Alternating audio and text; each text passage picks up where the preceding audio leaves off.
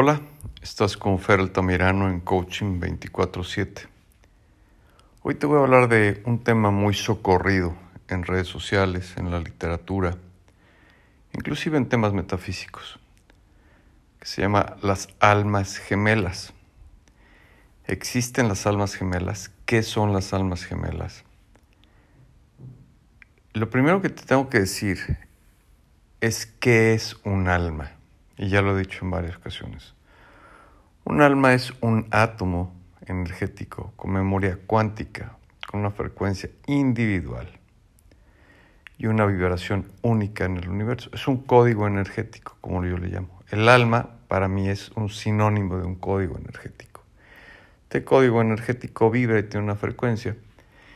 Y además, si lo expresamos en un número, sería un número que tendría una secuencia infinita e irrepetible, porque todo el universo es energía y toda la energía tiene la capacidad de ser un alma, porque toda la energía detenta de por sí un código energético, o más bien todas las partículas y toda la materia en el universo, si es que le podemos llamar materia a lo, a lo, a lo que conforma la materia. Las estructuras energéticas tienen una memoria cuántica, todos, todos, todos. Entonces todos pueden acabar siendo una expresión de un alma. El alma se expresa en un cuerpo cuando llega al cuerpo de tercera dimensión. Entonces, al ser un, un número único, con una secuencia frecuencial y vibratoria única e individual, no existe la posibilidad de que existan almas gemelas. Lo que existen son, como lo conocemos aquí en la Tierra y como se conoce en la energía del cosmos, son energías afines. Voy a traducirlo a alma para que lo entendamos. Lo que existe en el plano dimensional, de tercera dimensión, que nos expresamos tú y yo para entendernos, eh, es un alma afín. Y un alma afín es con aquella que empatamos, porque aquí sí se puede empatar la frecuencia y la vibración a un nivel, a un número par, pero no se puede confundir porque tu código y mi código energético, tu alma y mi alma, siempre tendrán una diferenciación por lo menos de un dígito, aunque sea infinito. Y esa diferenciación de un dígito nos, eh, nos puede hacer afines si es que somos y vibramos en una misma frecuencia. Pero si tenemos un dígito de diferencia, no seremos afines. ¿Por qué? Pues porque al final del día vibramos en una frecuencia diferente. Entonces lo que la literatura recoge, lo que eh, las tradiciones recogen son almas afines a una frecuencia vibratoria dentro de nuestros códigos energéticos. ¿Qué sucede, por ejemplo, cuando se produce un parto múltiple de mellizos, no, no de mellizos, de gemelos o trillizos o sextillizos, inclusive que sean muy parecidos o, o casi idénticos, ya sean dos, tres, cuatro, cinco, seis, el número que sea. Bueno, lo que sucede es que la fecundación energética del óvulo permitió una fecundación energética múltiple. Pero esa fecundación energética múltiple lo que ata son a esas dos, tres, cuatro, cinco personas en un karma ligado a la madre y al padre, a la familia en general. Y lo que tienen que hacer estas almas es, eh, en un primer episodio, sanar las ligas energéticas por las que fueron traídas en un mismo instante, en un mismo momento, con esa misma madre. Y esa, ese, esa, ese desenvolvimiento de esa telaraña energética, de la misión que tienen que cumplir cada uno, pues solamente ellos lo saben. Lo que sí te puedo adelantar es que tienen que compensar de alguna forma para poder resolver lo que tengan pendiente para poder evolucionar y ser conscientes. Dentro de estos casos hay gemelos que son totalmente opuestos, no, se parecen en nada. Inclusive vienen del mismo óvulo, en, el mismo, en la misma manifestación y generación energética. Pero lo que pasa es que cada manifestación energética recibe un alma de forma individual. No hay un alma repetida en un gemelo ni en un mellizo. No la hay. Inclusive cuando nos hemos topado con, casos extremos en, en el que dos bebés vienen unidos por una cabeza o por una extremidad y luego los tienen que separar. Son dos almas diferentes. Son dos almas diferentes, son dos mentes diferentes, tienen pensamientos diferentes. Y cada uno, eso sí debe ser un, reto, obviamente, para la ciencia. Al separarlos, hay veces que uno vive o sobrevive y el otro no. Y aquí es, si fuera una sola alma, no los podrían separar.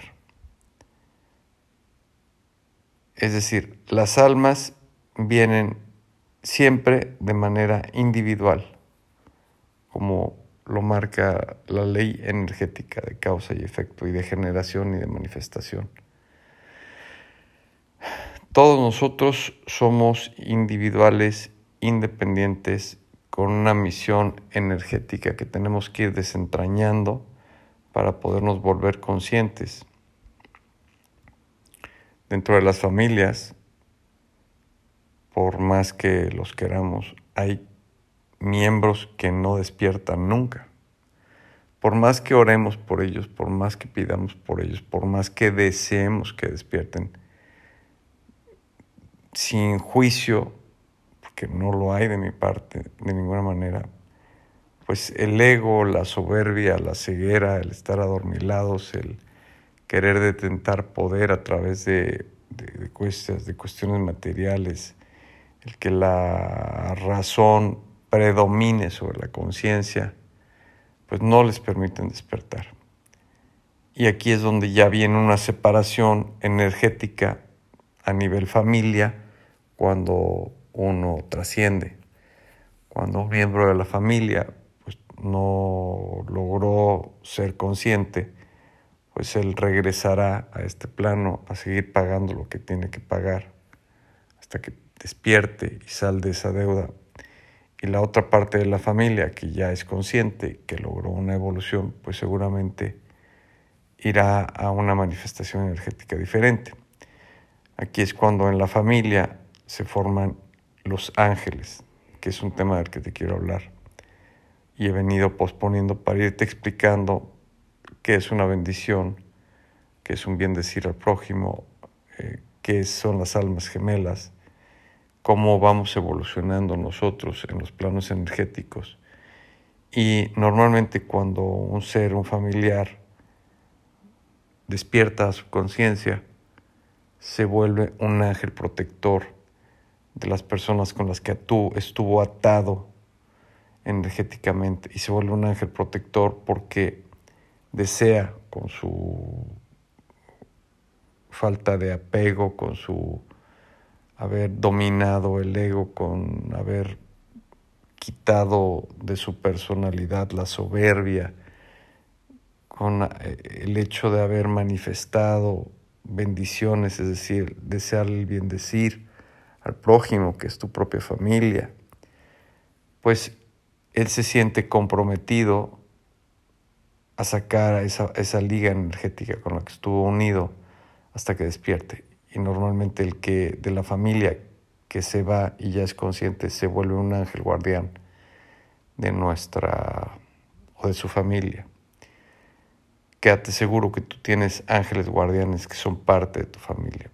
Seres familiares tuyos que a través de trabajo, de esfuerzo, de disciplina, de una generación positiva a través de la causa y el efecto han trascendido y hoy te cuidan, te protegen, te guían, te abren el camino, te allanan la conciencia. Esto es parte de la, del secreto de ser un ángel. Y no, no precisamente los podemos, aunque los imaginemos con, con alas, eh, no precisamente es la representación de lo que estoy buscando que nos imaginemos. Necesitamos imaginarnos ese ser que nos amó mucho, eh, que nos brinda protección, que nos brinda ayuda, que, nos, que está pendiente de nosotros desde un plano vibracional y frecuencial, desde una dimensión superior. Por eso es muy importante agradecerle siempre a tu ángel guardián y, tener una cercanía con Él. Si tú la, sabes, la sientes, es porque alguien, es alguien que, que fue parte de tu familia. Y Él en su compromiso ético, moral, energético, de buena fe, de buena vibración, de, de, bendición, de agradecimiento, de perdón, de empatía, de bondad, pues dedica el tiempo consciente que tiene en otra frecuencia a cuidarte y a protegerte. Bendice a tu ángel de la guarda, porque tu ángel de la guarda vive bendiciéndote a ti, deseándote el bien, protegiéndote, allanándote el camino para que la salud, la paz, el amor, la, armonía y sobre todo el equilibrio sean en ti. Nos escuchamos mañana.